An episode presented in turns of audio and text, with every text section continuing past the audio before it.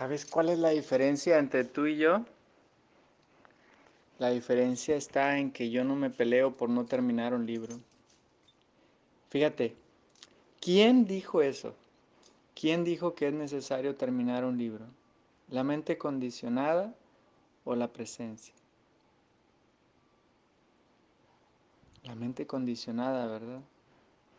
La mente condicionada, en mi experiencia, quiere hacerme sentir culpable y aprovecha cualquier pretexto para sacar el látigo de la culpa. Yo he agarrado un montón de libros y los he dejado ni siquiera la mitad. Le leo nada más de tres páginas y luego lo suelto. O a veces leo un capítulo, o a veces leo dos, a veces leo tres, a veces cuatro, a veces cinco, a veces me lo chuto todo. Pero la única diferencia es que ahora he decidido ya no sacar el látigo de la culpa. Porque ya sé que es mi mente condicionada quien me está diciendo, deberías de terminar el libro, no eres consistente, bla, bla, bla, bla. Ahora confío en que el Espíritu Santo me está invitando a leer los libros y de esos libros a leer lo que necesito leer. Por ejemplo, he hecho talleres con tan solo tres páginas. Hay veces que tengo que dar un taller de propósito de vida y agarro un libro que habla sobre el propósito de vida y digo, híjole, voy a ver el índice. Y luego en el índice veo algo que me llama la atención, voy a, ese, a esa parte del libro y leo tres páginas. Y con esas tres páginas me dio el material necesario para hacer el taller de, ese, de, ese, de esa semana, porque yo doy talleres a jóvenes, doy talleres a adultos también. Y a veces necesito leer para inspirarme o para sacar ejercicios porque a veces se me acaba la creatividad. Entonces digo, ya no, no me peleo con que no, no termino los libros. Sé que el Espíritu Santo me guía en todo momento y me ofrece la página, el video, el artículo o el libro que necesito leer pero ya no me peleo si los termino o no los termino. Y otra cosa en relación a esto de que me autosaboteo, es importante, en mi experiencia, tener bien claro lo que quiero.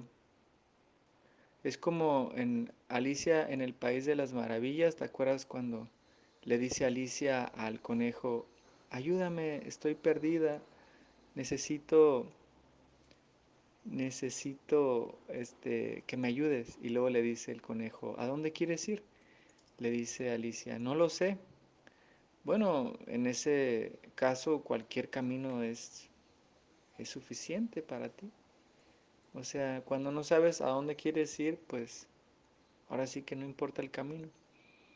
Pero cuando ya sabes cuál es el deseo más grande de tu corazón, haz de cuenta que ya la vida y los acontecimientos, los libros, los videos, los canales de YouTube, los canales de Facebook, de TikTok, de Instagram, de todas las redes sociales, nos van indicando el camino.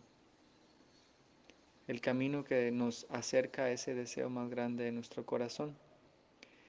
Y es así de fácil. Cuando ya sé cuál es el deseo más grande de mi corazón, ya no me puedo autosabotear. Por ejemplo, ayer, ayer estaba viendo una serie en Netflix que ya no me gustó.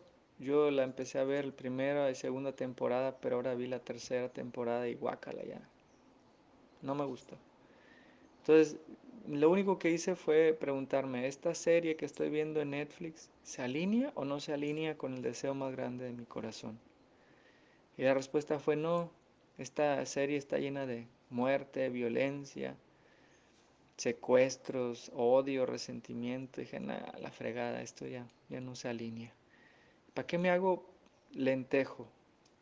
¿Para qué me hago güey? Si esto no está alineado al deseo más grande de mi corazón. Entonces dejé de ver la, la serie, me puse a meditar y eso sí se alinea.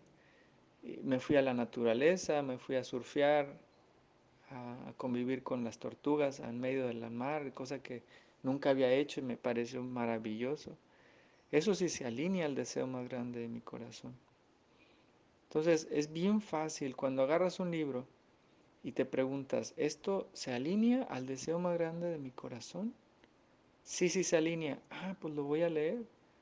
Ahora agarras un libro y ves que ese libro te trae consigo cortisol, adrenalina, eh, miedo, dices, no, esto no se alinea. Entonces dejo de leer el libro y ni culpa me da.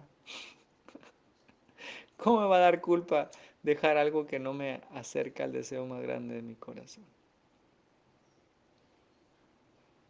Y es más, si leyera un libro que se acerca al deseo más grande de mi corazón y lo dejo a ese libro, ya no me peleo, porque la gentileza es uno de los pasos al despertar.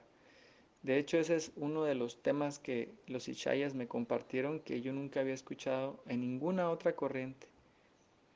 La gentileza. ¿Qué es eso?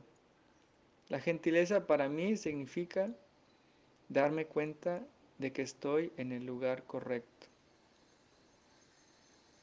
que no estoy ni un paso adelante ni un paso atrás en la evolución de mi conciencia.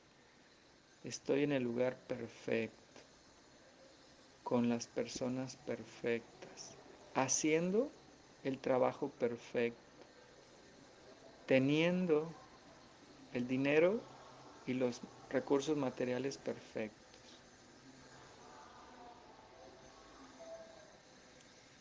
Entonces, si ya no me peleo con lo que tengo, ya empiezo a experimentar contentamiento. Contentamiento es una nueva palabra que aprendí también de los Ishayas que significa estar satisfecho con lo que tengo y con lo que estoy haciendo en todo lugar y en todo momento. Entonces, elegir paz para mí ha sido el deseo más grande de mi corazón. Y elegir paz me acerca a ese contentamiento y estar en contentamiento para mí ha sido el regalo más grande que la vida me pudo haber ofrecido. Dejar de estar luchando contra lo que pasó y lo que podría pasar. Dejar de estar luchando contra mi ego que me dice no eres lo suficientemente bueno, no estás haciendo lo que deberías de estar haciendo, no tienes lo que deberías de tener, no estás con quien deberías de estar. Entonces cuando suelto todos estos muchos requisitos del ego para ser feliz es cuando experimento la paz de Dios. Y para eso, para mí, para mí eso es lo más importante. Y para mí eso requiere de mucha gentileza. ¿Por qué? Porque el ego es todo lo que percibo afuera. Y aparte son mis pensamientos. Imagínate.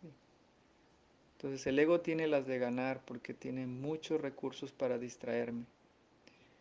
Pero lo más interesante aquí es que no se trata de, estar regresando cada vez que me distraigo. Se trata de no salirme de mi estado natural. Entonces, para mí no existe saboteo cuando... Sabotaje, ya no existe sabotaje cuando estoy presente. Porque cuando estoy presente y gentilmente alerta, no puedo salirme de mi estado natural que es paz y quietud. Entonces no se trata de estar regresando al instante santo, sino de no salir del instante santo.